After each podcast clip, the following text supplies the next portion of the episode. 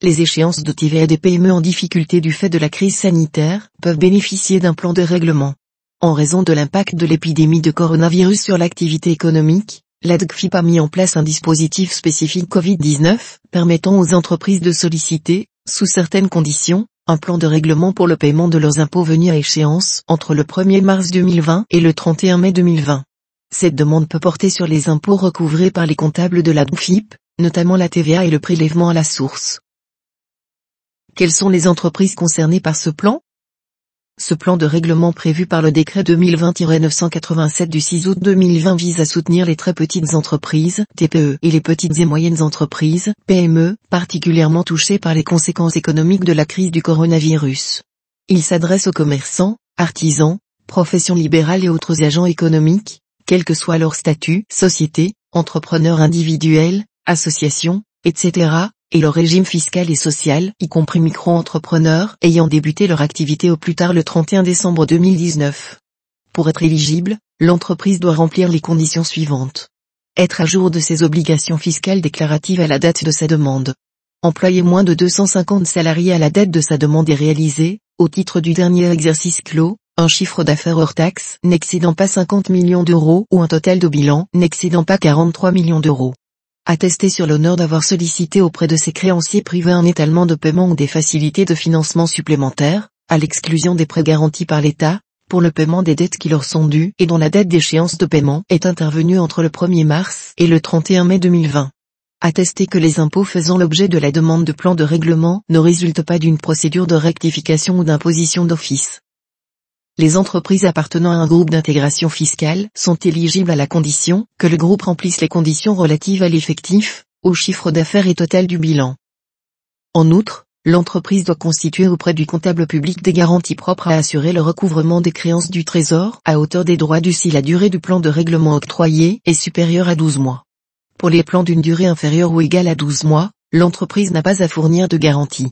En cas de dépréciation ou d'insuffisance des garanties ainsi constituées, le comptable public compétent peut, à tout moment, demander un complément de garantie, décret 2020-987 du 6 août 2020, article 1, 1.5.6, ET5. Quels impôts pourront faire l'objet de ce plan de règlement?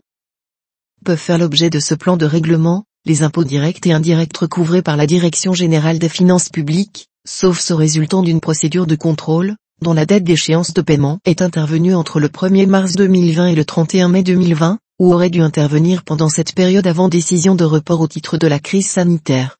Il s'agit notamment de la TVA au titre des mois de février à avril 2020, qui aurait dû être versée de mars à mai 2020.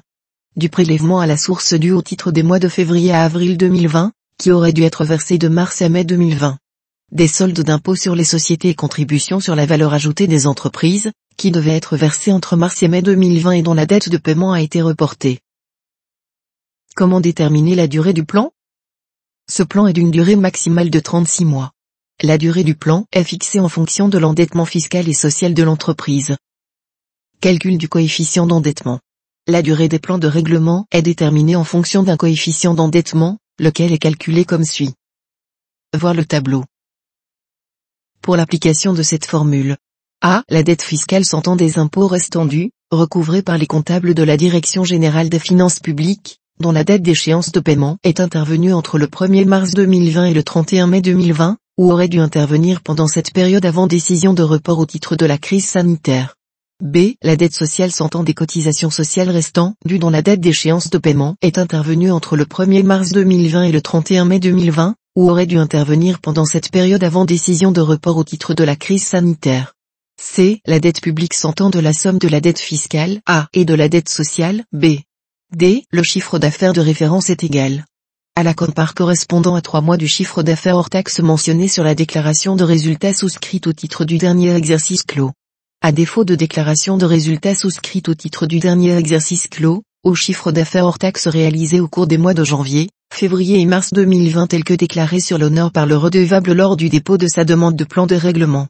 E. La masse salariale de référence est égale au montant total des rémunérations déclarées au titre des mois de janvier, février et mars 2020, sur lesquels repose le calcul des cotisations des assurances sociales, des accidents du travail et des allocations familiales. À défaut de rémunération déclarée au titre des mois de janvier, février et mars 2020, au quart des rémunérations déclarées ou taxées au titre de l'année 2019, sur lesquelles repose le calcul des cotisations des assurances sociales, des accidents du travail et des allocations familiales.